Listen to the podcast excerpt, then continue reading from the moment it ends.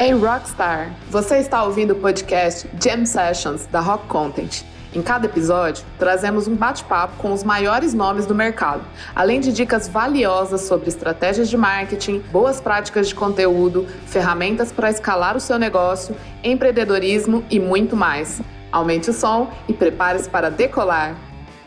Boa tarde, gente, tudo bom? Eu sou Rodrigo Martins, sou gerente de conteúdo aqui da Rock Content e eu estou com um convidado super especial aqui hoje, que é o Rafael Reis. Ele entende tudo de marketing de conteúdo e de marketing digital. Eu vou explicar para a gente como é que é esse encontro que a gente está fazendo nas nossas Gen Sessions, tá? Elas são parte de uma série de webinars onde entrevistamos especialistas de mercado sobre diversos temas como marketing, vendas, conteúdo, mídia paga e muito mais. Aqui nosso objetivo é dar conselhos, compartilhar tendências e melhores práticas para empresas impulsionarem seus resultados.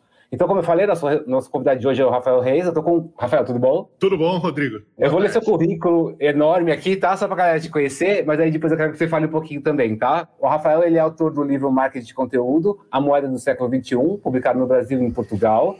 Ele é cofundador da Nova Escola de Marketing e fundador da Web Estratégica, agência focada em SEO e marketing de conteúdo. E além de empreendedor e consultor, foi professor de MBA, pós-graduação em extensão em diversas instituições, HSM, Educação, ESPM, Exalc USP, INSPER e FGV. Rafael, seja muito bem-vindo. Cara, uma honra. Queria agradecer pela oportunidade, pelo convite. O dia que o PCM me deu um toque ali, eu falei, cara, faço questão, né? Ainda bem que foi agora para o fim do mês, que aí deu tempo de eu ficar de férias com as crianças, mudar de casa, deixar tudo certo. Então, é um prazer estar aqui contigo. Legal. Então, assim, essa conversa aqui é um bate-papo, tá? Uma entrevista com você, tá? Vamos começar lá no começo da sua carreira, Rafael. Se você tem mais de 20 anos de experiência de marketing digital, né? É isso, né? É, eu tenho 41 e... anos, faço 42 meses que vem, comecei a trabalhar com digital com 17 anos. O Sem primo da minha namorada me ensinou HTML e a gente começou a fazer site para as bandas dos amigos, o pessoal ali que, que curtia um som. E rapidamente a coisa escalou, eu arranjei um emprego num provedor de internet, que é uma coisa que quem nasceu em 95 nunca viu na vida.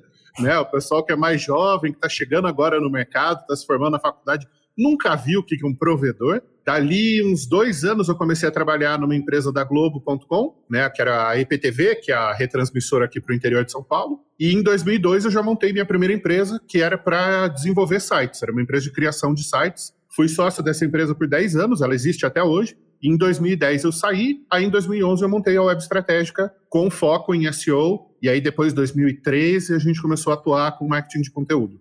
Foi mais ou menos a mesma época que a Rock Content começou, que a Resultados Digitais começou, então nós fomos as empresas que basicamente criaram o marketing de conteúdo, o inbound marketing no Brasil. E você que começou, então, imagina, foi provedor com 17 anos, você devia usar linha de escala, essas coisas. Como é que você vê o amadurecimento, assim, do, do marketing de, de, conteúdo, do marketing digital, nesse tempo para cá? Assim, como é que você vê essa do mercado, assim? Cara, era muito engraçado na década passada, ali, 2000 a 2010, né, que a gente falava que no futuro a internet ia ser a mídia principal, que as empresas tinham que ter um site, que era importante elas aparecerem no Google e tal, e parecia uma coisa muito inovadora, muito futurista, assim, né? E aí, depois que isso se tornou uma realidade, veio a pandemia e mostrou quanto de gente ainda estava fora da internet. Né? O Brasil tem 17 ou 19 milhões de CNPJs, tudo bem, 8 milhões são mês, mas ainda sobram 11 milhões de CNPJs, né? E a gente tem 4 milhões e meio de domínios registrados. Então tem muita empresa que não tem domínio próprio, que não tem e-mail próprio, que não tem site. A gente ainda vai ver essa coisa crescer muito. As redes sociais não existiam naquela época.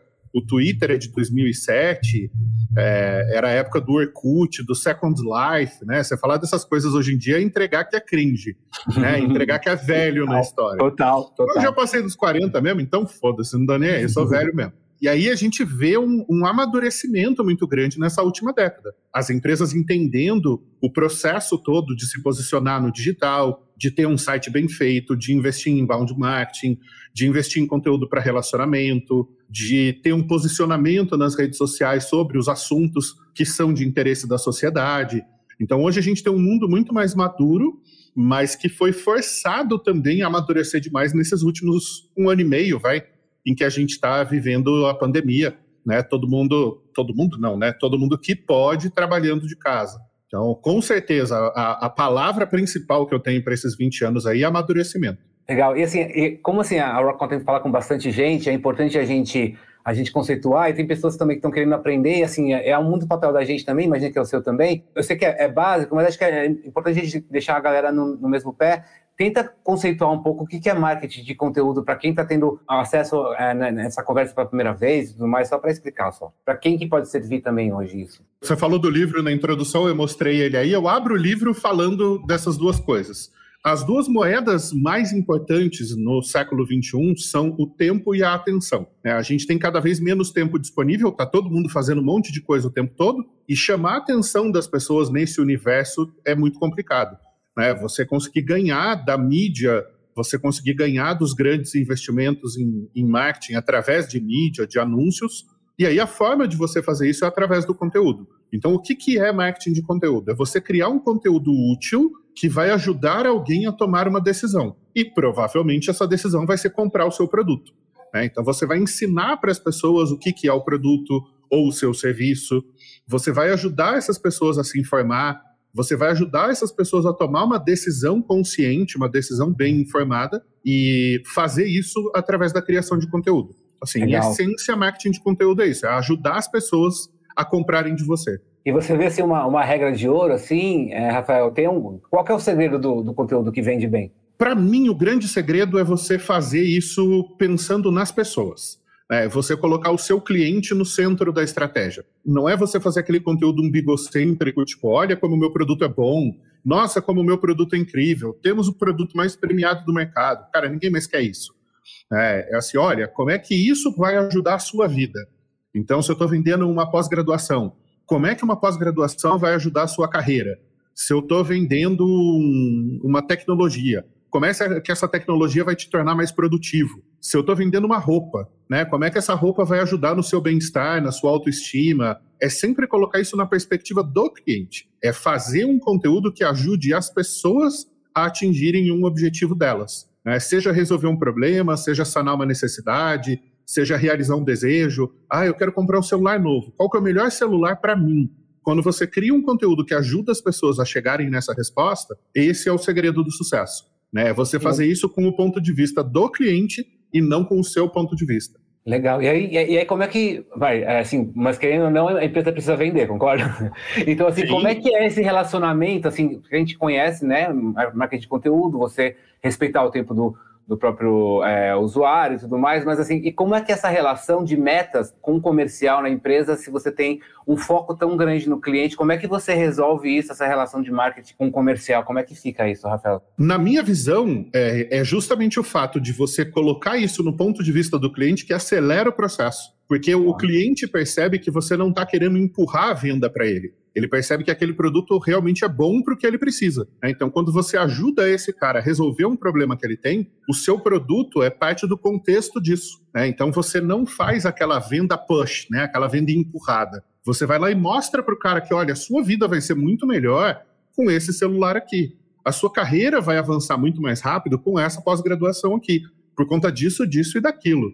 Né? Então, você coloca isso de um ponto de vista que faz com que o processo se acelere. Logicamente, né, quando você traz isso para o lado do inbound marketing, o conteúdo é feito para gerar lead. E uma empresa só quer gerar lead para vender. Só que tem leads que estão mais maduros, que é o que a gente chama de fundo de funil, e estão leads que estão muito no começo do processo e às vezes vão levar dois anos para tomar uma decisão. Eu sempre dou esse exemplo. É, eu dei aula na FGV. Um aluno típico de MBA da FGV ele leva dois anos para tomar a decisão. Dois anos não, são 19 meses, né? São quase dois anos. Ele passa mais tempo pensando se ele deve fazer o MBA do que o tempo que ele passa fazendo o MBA. É, e a gente precisa entender esse tempo. Se eu faço um conteúdo muito push, né? Matricule-se hoje no meu MBA ou você vai perder o desconto. O cliente que está no fundo do funil, ele vai estar tá ok com isso. O cliente que está no topo do funil, ele vai ficar pistola da vida, porque você está colocando a carroça na frente dos bois. Né? Então, quando você mapeia os leads corretamente e você cria um conteúdo para cada etapa da jornada dele, quando uhum. você percebe que ele está no momento de acelerar a jornada, aí você consegue ter uma atuação da área comercial e acelerar esse lead. Mas Legal. você também consegue metrificar quando é o momento de não fazer isso. Né? Quando o cara fala, não, peraí, eu tô, eu tô começando a avaliar, eu não vou me matricular ainda. Tá, e assim, é bom pensar nessas empresas mais tradicionais, você falou de push, essas coisas assim. Então, se para uma empresa que está querendo mudar isso, entendeu? Para colocar inbound na estratégia dela e tudo mais, e começar a atuar também com a área comercial, explicando o embalde, que é assim, o marketing, às vezes, muita, muitas vezes você explicar como é que vai, vai mudar os processos, mas como é que uhum. você consegue colocar é, essa cultura numa empresa que não tenha, Rafael? Como é que você acha? Ah, e é difícil. tem que ter muita paciência, tem que ter muito treinamento, tem que ter muita exemplificação. Eu tenho uma atuação como fornecedor no mercado, né, como agência de conteúdo, e eu tenho uma atuação como professor, eu tenho uma escola de marketing digital. E aí a gente exemplifica muito as coisas para ensinar os alunos. E eu faço isso com os meus clientes também. Então a gente pega cases de clientes anteriores e fala: olha, isso que você está acreditando que vai acontecer em 60 dias vai demorar 180, tá? Não, não, mas eu tenho que fazer em 60 dias. Eu falo: olha, uma mulher grávida faz um filho em nove meses. Nove mulheres grávidas não fazem um filho em um mês. As coisas têm o tempo das coisas. Você vai ter que treinar sua equipe de vendas, treinar os seus SDRs, implementar o sistema, testar, fazer um teste AB, escolher qual a melhor opção. Isso tudo tem um tempo para acontecer. Por mais que você queira acelerar, você não vai fazer uma coisa que leva seis meses acontecer em dois. Ah, não, mas eu tenho dinheiro para investir. Eu falo, então, dinheiro não resolve todos os problemas, né? Senão milionários não se matariam. Então, assim, vamos com calma, porque nem tudo é tão rápido quanto o diretor de marketing deseja. Né? A gente recebeu recentemente um, uma requisição de um cliente que tem um milhão de visitas por mês, eles têm um e-commerce, e aí eles estavam contratando a gente para um projeto.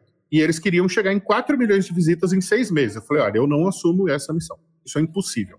Não, mas olha, o meu concorrente saiu de 10 milhões para 14. Eu falei, então, ele saiu de 10 para 14, ele cresceu 40%.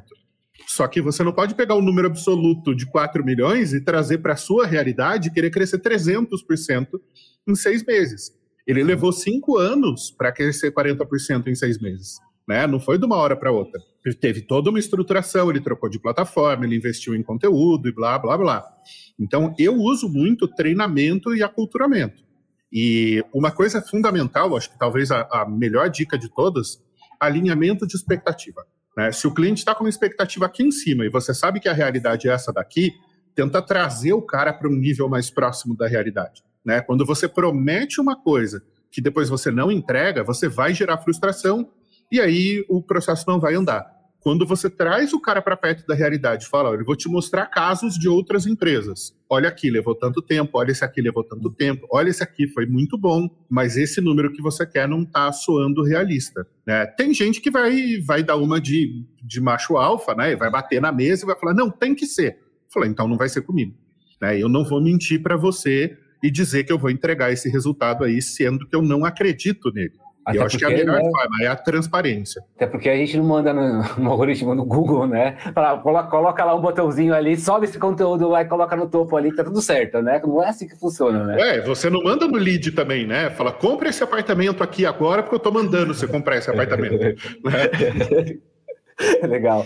Então, qual é o principal erro, Rafael, que você vê que você observa na quem começa a colocar essa estratégia de marketing de conteúdo para funcionar e que acaba não dando certo? Qual é o principal erro que você vê? O principal erro comportamental é exatamente o que a gente estava falando anteriormente, a ansiedade. Tá. É, mas o principal erro de estratégia mesmo, de, de, execução, é você trabalhar no volume e não na qualidade. É o tá. cara querer produzir 40 posts por mês e fazer isso sem revisar, fazer isso sem profundidade, fazer isso sem olhar para a jornada do consumidor, sem conectar com a realidade da persona, sem colocar isso dentro de um funil de uma forma lógica. Ontem mesmo eu estava gravando um curso e aí eu dou um exemplo muito claro, né? Se você tem um conteúdo 10 lugares para visitar em Campos do Jordão. Qual é o conteúdo natural que você tem na sequência?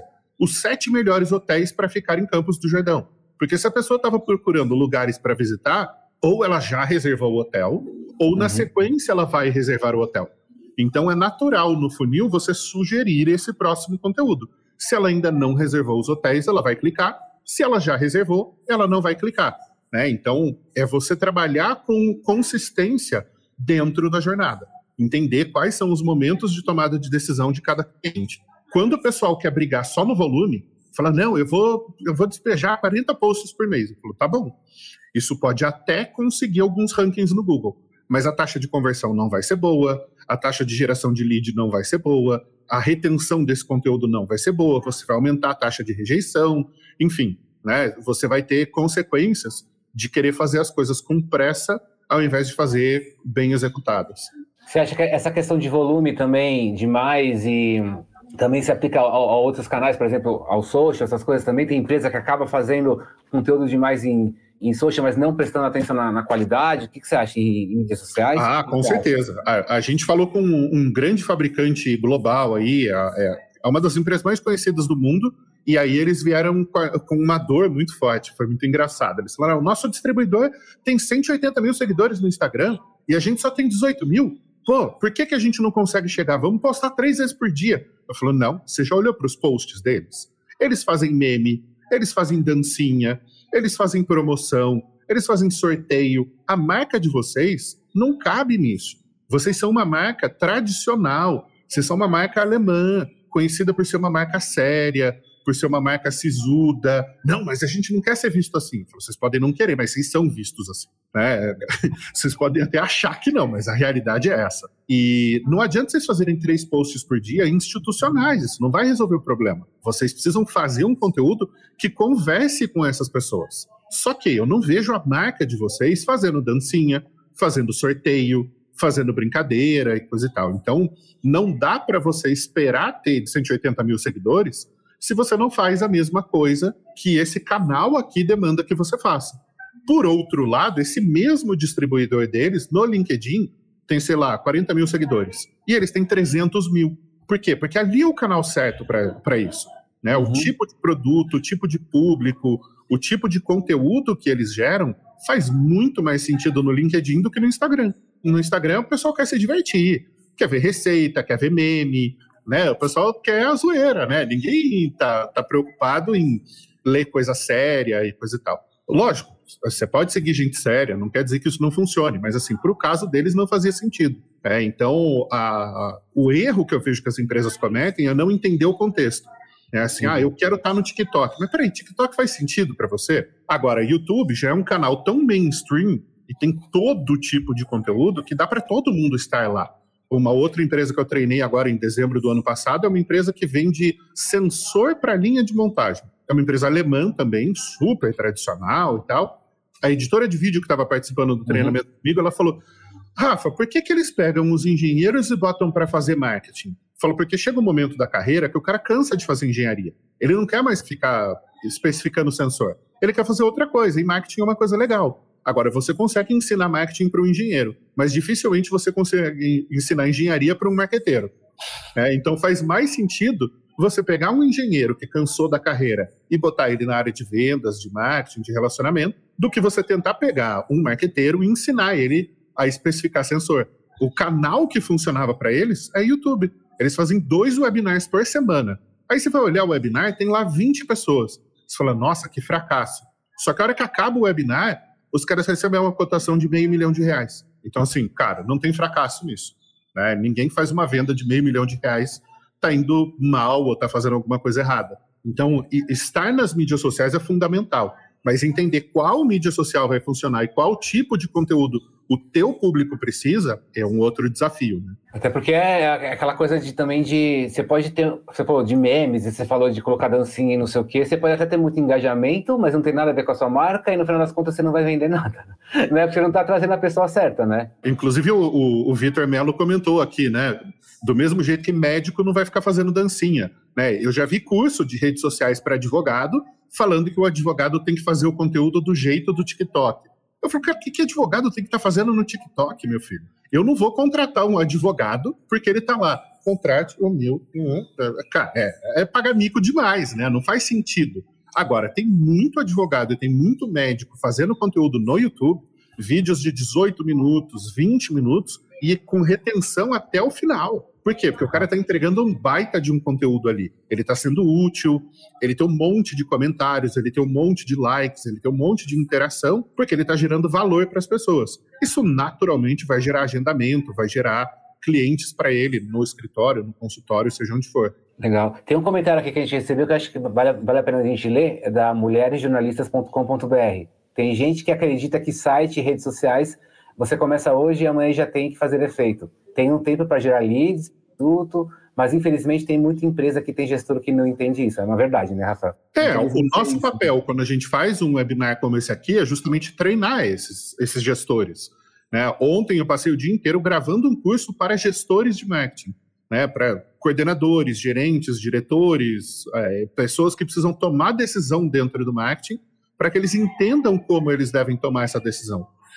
Por quê? O que, que acontece? A gente tem graduações e pós-graduações que foram desenhadas nos anos 90, quando a internet não representava nada. Né? No ano 2000, só para as pessoas terem uma ideia, a gente tinha um milhão e meio de pessoas com acesso à internet no Brasil.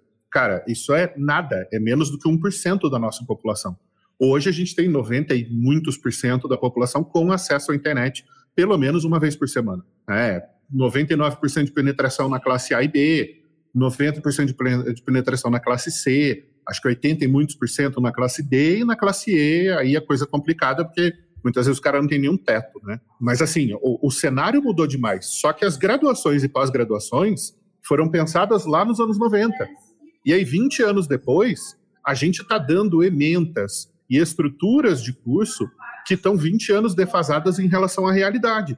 E muitos dos gestores que hoje têm 35, 40, 45, 50 anos foram formados lá nos anos 90. Né? Então, eles não têm esse know-how, muitos deles não se atualizaram, e aí ele tem uma expectativa como se ele estivesse fazendo publicidade tradicional. E a hora que você vem para o mundo digital, a competição é completamente diferente, a estrutura é completamente diferente. Por isso que acho que é importante também, tem muito curso online, é, é, e as pessoas também, aí sim, né, para aprender hoje na internet é muito mais fácil do que antes, né?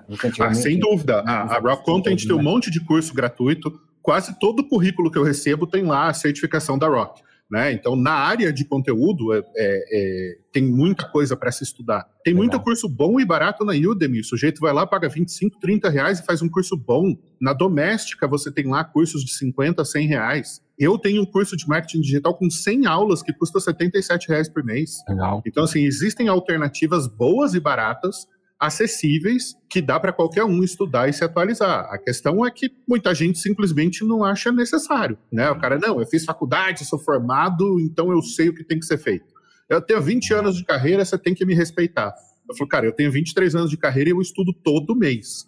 Né? Eu, todo mês eu, eu desaprendo alguma coisa e reaprendo essa coisa. Né? Mas não é uma realidade ainda da nossa cultura né? Essa coisa do lifelong learning, de você aprender para o resto da vida. Você pega um médico, todo ano o cara vai para dois, três congressos. O cara se atualiza, ele não pega a faculdade que ele fez há 30 anos e fala, já sei o que eu preciso saber. Né? As técnicas evoluem. Você pega um bom advogado, ele faz uma, duas, três pós-graduações. Né? O cara está sempre lendo aqueles compêndio de 800 páginas que parece três tijolos empilhados. Né? Os caras se atualizam. E aí você pega profissionais da área de comunicação, que é uma área extremamente dinâmica, e aí o cara acha que, que ele não precisa se atualizar. Né? Então isso é uma realidade em qualquer mercado hoje não tem mais profissão onde você não precisa estudar e se atualizar. Não existe. Legal, Rafael. E você falou, a gente estava falando bastante de redes sociais também, mas acho que uma das questões que a gente vê em muitas empresas também é que a pessoa investe muito em vários canais, fala, vamos fazer TikTok, vamos fazer é, YouTube, vamos fazer vários lugares, mas o site da empresa às vezes praticamente não existe, né?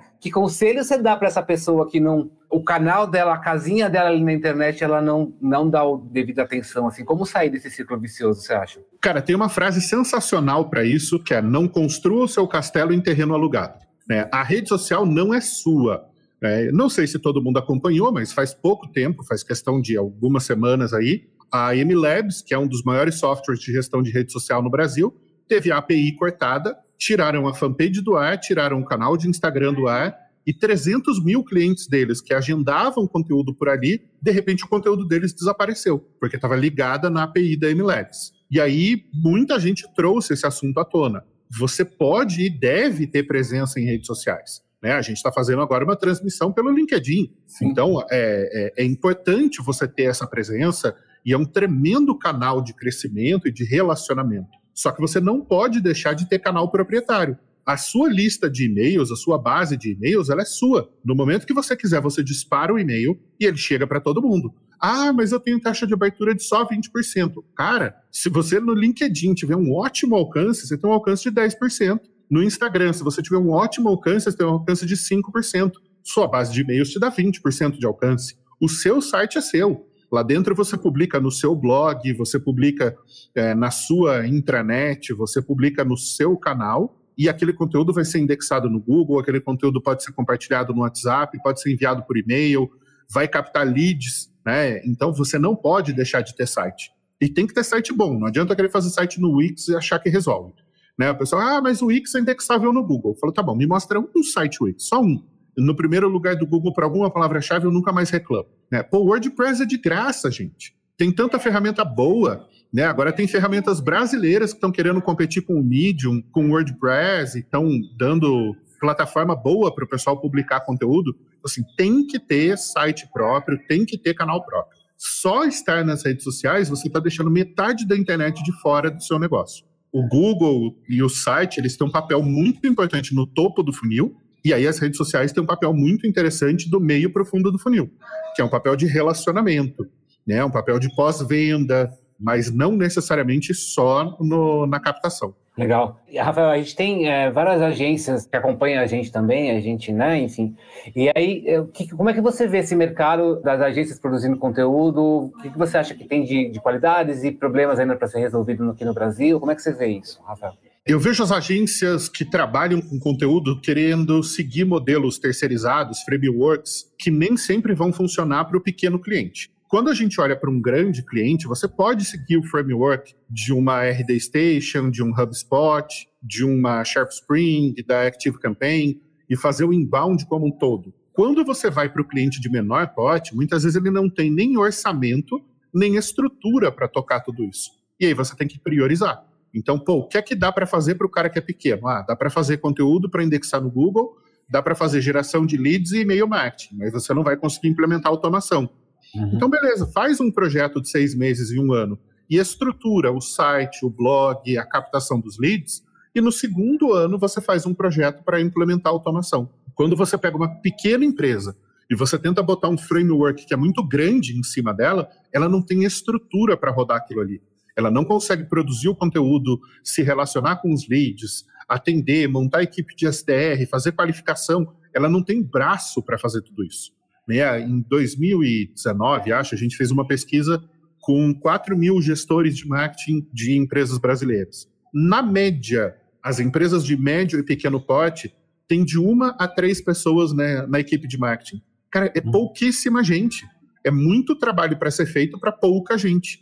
Né? E aí esse pessoal tem que fazer evento, tem que fazer propaganda na rádio, tem que fazer material para o pessoal de vendas, tem que cuidar do site, tem que fazer rede social, tem que fazer e-mail. Eles não dão conta, é trabalho demais. Então, para as agências, a melhor dica que eu dou, e isso eu falo muito, eu tenho uma comunidade de agências digitais, é assim, venda na escala do que o cliente consegue comprar e implementar. Se você vender um projeto grande demais, você não vai conseguir entregar. E se você vender um projeto que não está alinhado com a realidade do cliente, não vai fazer sentido. Né? Então a gente tem que adequar o que é possível. Pô, faz um Google Meu Negócio para um cliente local, para um cliente pequeno, isso dá um tremendo resultado e ainda é de graça. Aproveitem porque não vai ser por muito tempo.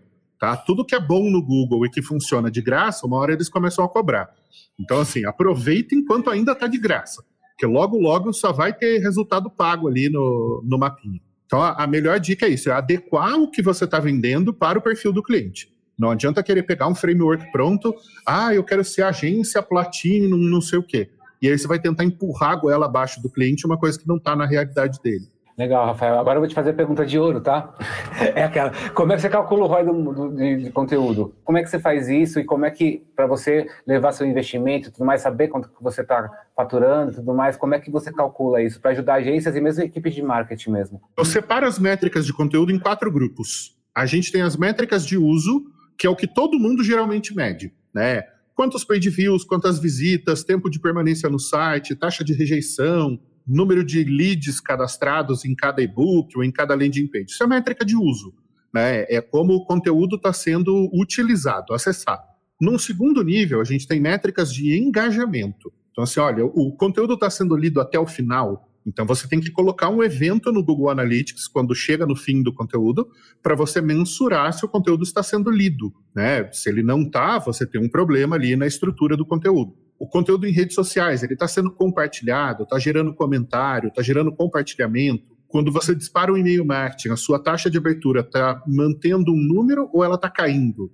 Pô, ela está caindo. Então, qual é a ação que você tem que fazer? Você tem que limpar a sua base, pegar leads que não abriram os últimos e-mails e tirar eles da lista quente de disparo. O que mais? O, o e-book que você deu lá para o cliente baixar, ele tem algum action, alguma ação que o cara tem que performar para você saber que ele leu aquele e-book? Né? Ou você colocou algum tipo de ferramenta de análise lá dentro? Num terceiro momento, a gente tem as métricas de geração de leads especificamente. Né? Então, quantos leads eu estou gerando por material, é, a qualificação desses leads, se eu estou crescendo de volume de leads ou não, se os meus materiais estão ficando mais assertivos ao longo do tempo ou menos, se o meu call to action está convertendo, então são métricas de conversão de lead. E aí, por fim, a gente tem as métricas de vendas. Né? Se eu estou metrificando o uso, o engajamento e a geração de leads, quando eu faço a venda, logicamente, em muitos casos, esse lançamento ele tem que ser manual, né? Você vai, vai alimentar isso no sistema. Por exemplo, a RD Station, maior parte dos casos não está integrado com algum CRM ou algum sistema de vendas. Então, quando você faz uma venda, você tem que entrar lá e lançar a venda. E você tem que lançar no mesmo e-mail que está cadastrado do cliente. Porque se você vai lá e lança no e-mail diferente, ele não vai conectar naquele lead, e aí você vai ter de um lado, as métricas de uso daquele lead, mas a métrica de vendas não vai conectar. É, então, a forma de você fazer isso é ter processo de trabalho. É você entender realmente quais são os e-books, quais são os webinars, quais são as landing pages que estão convertendo, qual é a palavra-chave que está levando para essas landing pages, e desses leads que você gerou e qualificou, quais são os leads que realmente viraram dinheiro, para você fazer o, o track back. Então, você sai da venda para o material de relacionamento, reconstrói a jornada média que esse lead faz. Né? Então, quais são os melhores materiais, quais são os melhores posts, quais são as melhores fontes de tráfego, para daí lá na ponta você descobrir o que está funcionando e aí você botar mais dinheiro no que está funcionando. Né? Então, é um caminho de trás para frente. Legal. A gente tangenciou, Rafael, sobre vídeo, tá? Mas assim, cada vez mais você falou, tipo, o crescimento do TikTok, mesmo agora o Instagram falando que agora ele não é mais uma rede social de fotos, agora é uma rede social de conteúdo e entretenimento, Vídeo. cada vez mais a gente tem isso e tudo mais. Como é que você vê esse crescimento de demanda de vídeo para empresas B2B e B2C?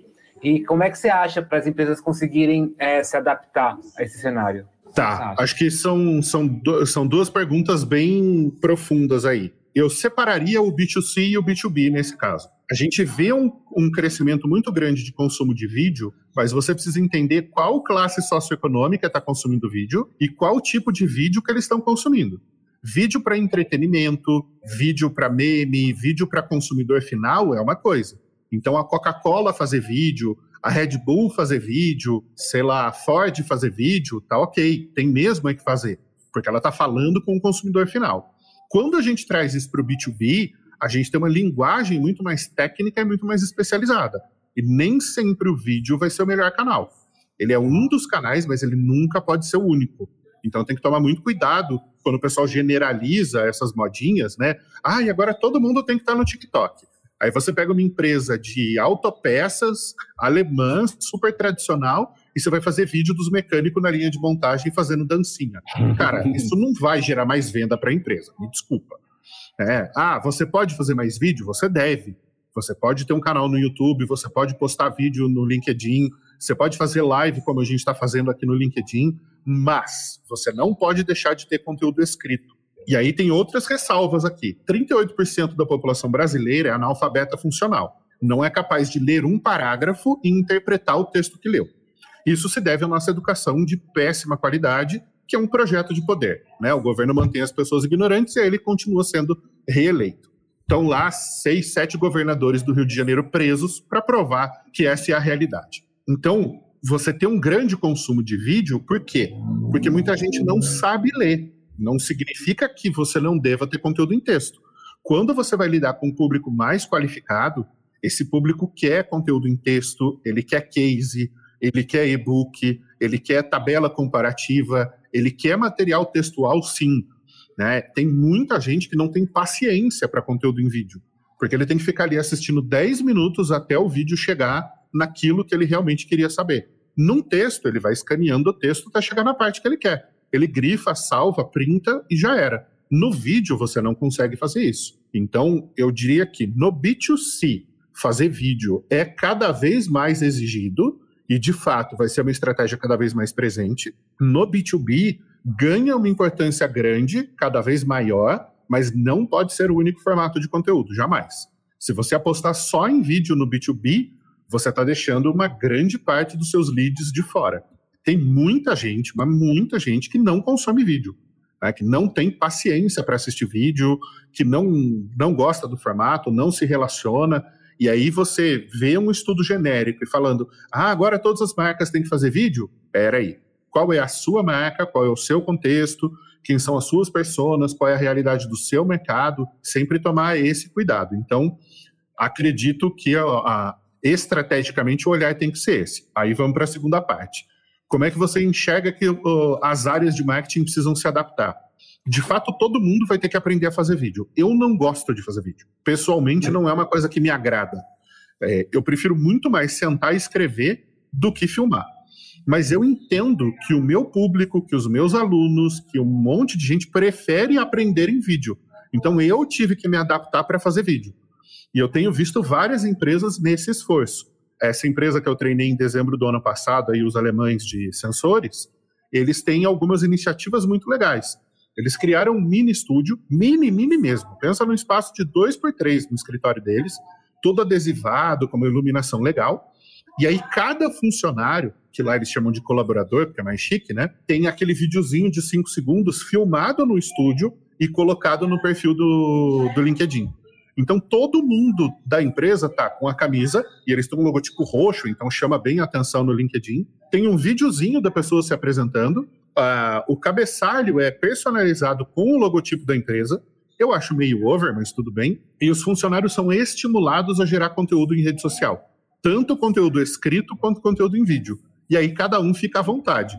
Então tem gente que prefere gerar conteúdo em vídeo, aí eles instalaram um aplicativo para isso, eles uhum. ensinaram esses funcionários a fazer uma edição mínima do vídeo, né? Cortar o começo e o fim, cortar uma parte que ele errou, eventualmente colocar uma legenda, e eles são estimulados a fazer isso.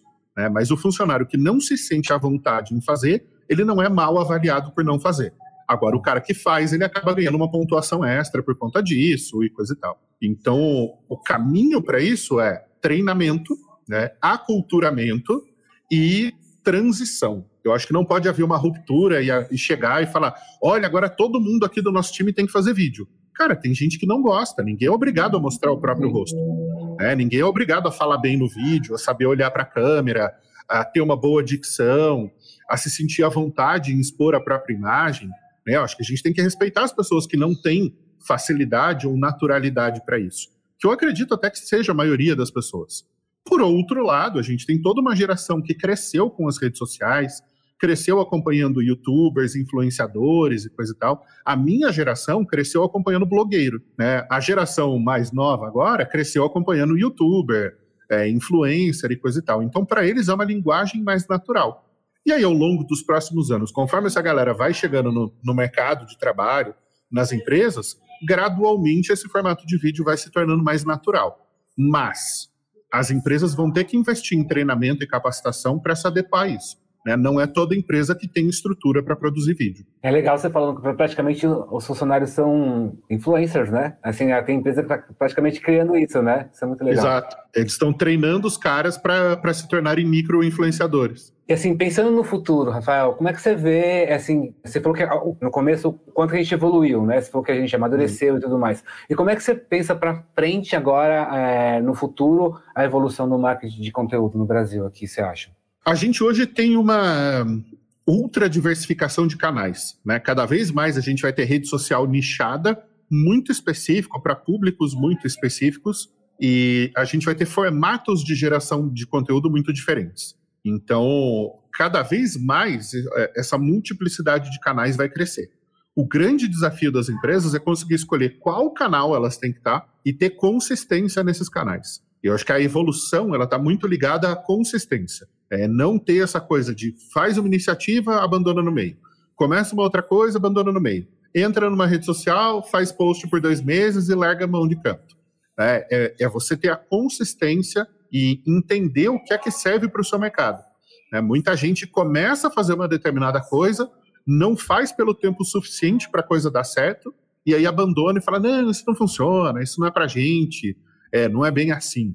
Né? Para citar um case de um cliente nosso, a Leroy Merlin tem um canal no Pinterest, que é um tremendo canal e que faz todo sentido para eles. Por quê? Porque o Pinterest é um canal de inspiração. Então, ah, eu tenho uma varanda no meu apartamento e eu resolvi que eu quero montar um jardim, uma hortinha no, no meu apartamento. Aí você vai lá no Google, horta em varanda, horta em apartamento, como fazer um jardim em casa. E você fatalmente vai cair no Google Imagens e aí vai cair no Pinterest. E nesse momento eles entram na jornada das pessoas, em um momento de inspiração. Então, entender o Pinterest como um canal de inspiração e que só vai gerar uma conversão meses ou semanas depois, exige uma maturidade muito grande.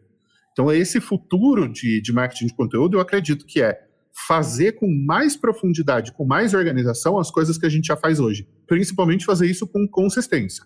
É, entender que nenhuma empresa vai ser forte em todos os canais. Não tem como você dominar o Telegram, o YouTube, o LinkedIn, o blog, o SEO e você ser bom em tudo, a não ser que você tiver uma equipe de marketing com dezenas de pessoas, né? Se você tem uhum. grana para isso, ok. Mas não é a realidade da imensa maioria das empresas no Brasil.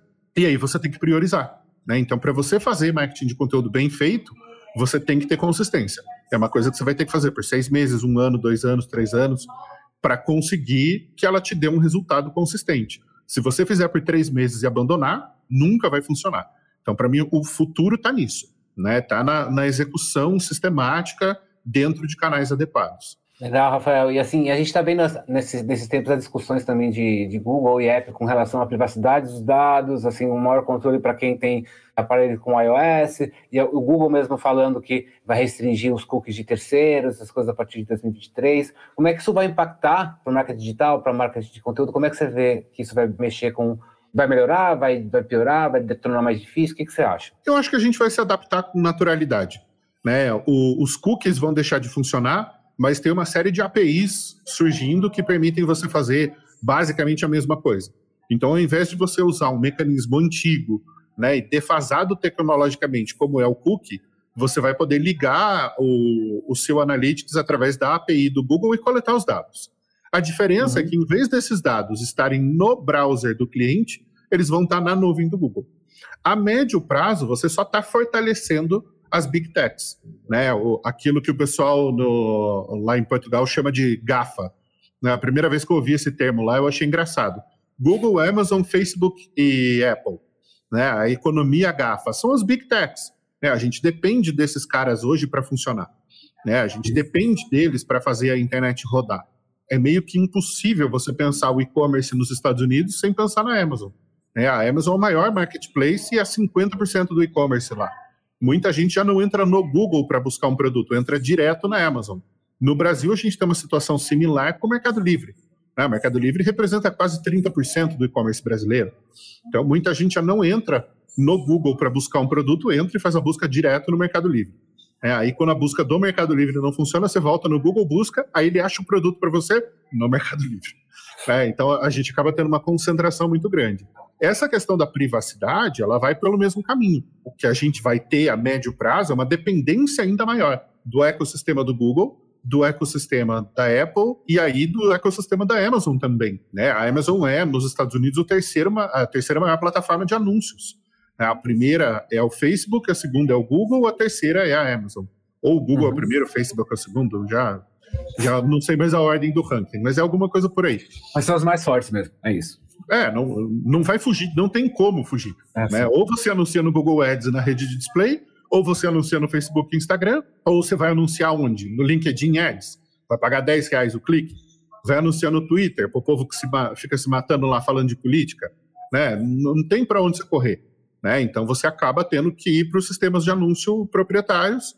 Aí você tem Mercado Livre no Brasil, você tem a Amazon nos Estados Unidos, você vai ter outras plataformas aí, mas você não vai correr muito disso. Então, é, essa mudança toda no, nos cookies, ela vai proteger um pouco mais os usuários, de fato, mas para os anunciantes, o, o ecossistema vai ficar ainda mais fechado. Né? Você vai ter cada vez menos alternativas, porque os sistemas que vão crescendo e se tornando alternativas acabam sendo comprados ou pelo Google, ou pela Amazon, ou pelo Facebook, e aí você volta para a mão das big techs. Né? Então, é bom para as pessoas, por um lado, mas é ruim porque os, o Google ele já coleta os seus dados de N formas. Né? Eu sempre exemplifico isso nas aulas. Em 2002, o Google comprou uma empresa chamada Android. Isso foi antes dele fazer o IPO, ele só fez o IPO em 2004. Aí, em 2004, ele lançou um sisteminha de e-mail lá, que dava um giga para você, que era um tal de Gmail, né? que no Brasil a gente chama de Gmail. Sim. É, em 2006, ele foi lá e comprou o YouTube. Aí depois ele lançou o Google Chrome. Então, poxa, o e-mail que você usa, que no mínimo é o e-mail de backup de todo mundo, né? O e-mail que você usa para logar no seu celular Android, que é a imensa maioria do mercado. Os vídeos que você assiste na internet, que basicamente estão no YouTube. Você vai assistir vídeo onde, né? Se não for lá. A navegação que você faz no Chrome, todas elas estão na mão do Google. Sim. Aí o que, que ele está fazendo? Olha, eu vou tirar os cookies, tá? Eu vou proteger a sua privacidade. Vou proteger uma ova. É que muita gente é nova e não se lembra dessas situações. Em 2011, teve uma profissional que saiu do Google, chamada Marissa Mayer. A Marissa uhum. foi a primeira namorada do Larry Page, que é um dos fundadores do Google, e ela saiu de lá para ser presidente do Yahoo. E a Marissa era uma das founders do Google, né, uma das primeiras 20, 25 funcionárias. E ela sempre foi uma ativista lá dentro da privacidade. Um ano depois da saída da Marissa, o Google unificou 41 políticas de privacidade. Ele unificou todos os produtos dele em uma política de privacidade só, que dizia o seguinte: eu tenho acesso aos seus dados, eu faço com eles o que eu quiser. Você aceita? É, se fosse resumir 20 páginas de contrato, era isso que estava escrito ali. E desde então, o Google vem coletando tudo que você faz o tempo todo. Aí o pessoal fala: não, mas eu coloco o meu navegador aqui no modo privado. Aham, uhum. o navegador está no seu computador, que o Google sabe que é seu, né? Está linkado no seu e-mail, está no, no mesmo ID que você está navegando, na mesma banda larga. Ah, mas eu uso uma VPN num browser que é do Google, não muda nada. Então, assim, eles vão continuar coletando os nossos dados, eles vão continuar exibindo publicidade para a gente. O que vai acontecer é que a gente vai ter a ilusão de controle, porque a gente clicou num botão eu aceito ou eu não aceito. Mas a coleta dos dados continua acontecendo e continua tudo lá no banco de dados deles. Eu só queria conversar muito com você sobre isso, Rafael, mas a gente está chegando no final e tem umas perguntas aqui, então não queria deixar a galera fazer, tá? Então, vamos assim, é, vamos lá? Então, a Gi, ela perguntou assim, ó, como saber quando fazer conteúdo push e quando não? Pensando que podemos ter, ter pessoas em diversas fases do funil, como agradar todo mundo? Na prática, não, não é bem essa filosofia dentro do inbound. O que, que a gente faz? A gente cria uma série de conteúdos em sequência, e uhum. a gente coloca os links que naturalmente vão guiar o usuário ao longo dessa jornada.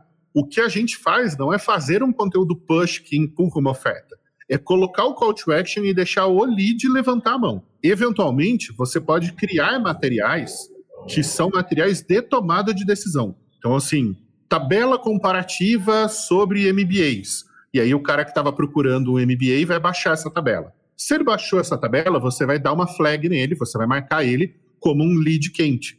E aí você pode enviar um e-mail para ele falando: olha, você está querendo começar logo a sua pós-graduação? Se sim, clique neste link e obtenha uma oferta especial até sexta-feira. Né? Isso é uma forma criar um conteúdo, em algum momento você faz um call to action e oferece um material. Se o lead baixa aquele material, aí ele te deu uma pista de que ele está quente, e aí você envia um material push. Mas se você fizer um material push para toda a sua base, o que você vai conseguir é queimar o seu filme com boa parte da base. Legal. A Mayara, ela falou, tenho dificuldade em definir é, o tipo de conteúdo para cada etapa do funil. Você tem alguma dica para ela, Rafael? Isso daí a gente só consegue entender entrevistando os nossos leads e as nossas personas. Né, uma coisa que eu brigo muito no mercado, quando o pessoal fala, ah, eu vou criar persona. Eu falo, você é artista por acaso agora, bonito? Vai pintar quadro, vai criar a persona? Não. Você é publicitário para ficar inventando as coisas? Não. Você é marqueteiro, então você faz ciência, filho. Você vai lá e vai entrevistar os seus clientes e você vai mapear o comportamento deles. Entender um lead quando ele está começando, o que é que ele busca, quando ele está no meio, o que é que ele quer, e quando ele está no fundo, o que é que faz diferença. E aí, quanto mais você interagir com todos os leads que compram com você, fazendo essas entrevistas, mais preciso vai ficando o seu funil e o seu mapeamento de conteúdo. Então, para você entender qual conteúdo você tem que fazer em cada fase do funil, é só você estudando muito o cliente e interagindo com eles. A questão é que hoje em dia o pessoal tem a maior preguiça de interagir com o cliente. Monta um Google Forms e manda lá uma pesquisa com 40 perguntas para o coitado do cliente responder, mas não agenda uma call de 15 minutos para entrevistar esse cara e fazer ele se sentir importante e te dar uma série de respostas que você precisa. Então, assim, gente, perde o medo de cliente, tá? O cliente adora receber atenção. Dá atenção para o cara que ele vai te dar todas as informações que você quer. Legal, aí você não, não corre aquele risco de estar no, no, TikTok só, por exemplo, só porque é uma moda só e seu cliente não está lá, né? Então, o cliente não, não quer lá. Tempo. É, não está lá, né? Ou ele está é... lá, mas ele não quer te seguir lá, né? Sim, você, sim. É, você é advogado, para que, que ele vai te seguir? Legal. É, a Maria é, pergunta assim, Rafael, qual seria o seu grande conselho para um estagiário de marketing hoje? aprenda inglês, domine inglês, leia conteúdo em inglês, faça tudo que você puder fazer em inglês. Tá? É, logo no começo da carreira, quanto mais você avançar, melhor. E geralmente as coisas levam um, dois, eventualmente três anos para chegar aqui no Brasil. Nos momentos em que eu consegui dar um passo mais rápido na minha carreira foi justamente quando eu peguei material de fora. Então, assim, a promessa no, no Brasil de que você vai conseguir se desenvolver com conteúdo gratuito, ela falha na qualidade do conteúdo. Tá? A gente tem muito conteúdo, mas a gente tem pouco conteúdo de qualidade. O melhor conteúdo vem de fora. Então, se tem uma dica que eu posso dar, assim, cara, estuda material de fora e domina o idioma. Até os chineses negociam em inglês. Então, assim, inglês continua sendo o principal idioma do mundo e vai continuar sendo por pelo menos uma década. Aí o José Carlos, ele, ele pergunta assim, qual conteúdo é mais importante? Feito pela empresa ou copiado de alguma outra fonte de informação? Feito pela empresa, uai. Mas não tem nem dúvida. Né? O melhor conteúdo do mundo é o conteúdo que você faz dentro de casa. É o conteúdo que sai da empresa para o cliente final. Né? Você reproduzir conteúdo de outro lugar, você está fazendo só copy desk. Né? Você está só te, é, reproduzindo algo que alguém gerou. Né? Ninguém que copia os outros vai ser o melhor do mercado os melhores do mercado sempre são aqueles originais, aqueles que fazem primeiro, né? E aqueles que fazem bem feito dentro de casa. Isso aí acho que não tem nem discussão. Legal. O Wagner pergunta, Rafael, é, quais são os desafios para gerar conteúdos, atrair, impulsionar o lead numa solução de ERP complexa, consultiva e de valor elevado? Uai, o, o, desafio é exatamente isso. A venda é complexa, é consultiva e é de valor elevado, então ela leva tempo. Né? O inbound ele foi criado para quê? É que ele é ERP, ele é concorrente de um cliente meu que é a Sankia. Né? A gente gera conteúdo, a gente trabalha SEO para a que é justamente para vender ERP. Inbound só faz sentido quando você tem uma venda complexa, mais de um tomador de decisão, um ticket alto e um processo de avaliação daquilo que vai ser comprado. É tudo que acontece quando você está vendendo um ERP. Ninguém acorda de manhã e fala, vou comprar um ERP. Né? Você derruba seu celular no chão e estraga a capinha, você entra lá na internet, busca uma capinha e compra uma capinha. Você não tem que perguntar para ninguém, você não tem que pensar muito porque o negócio é barato, você não tem que avaliar diversas capinhas para ver qual é a melhor, você simplesmente compra o que você gosta.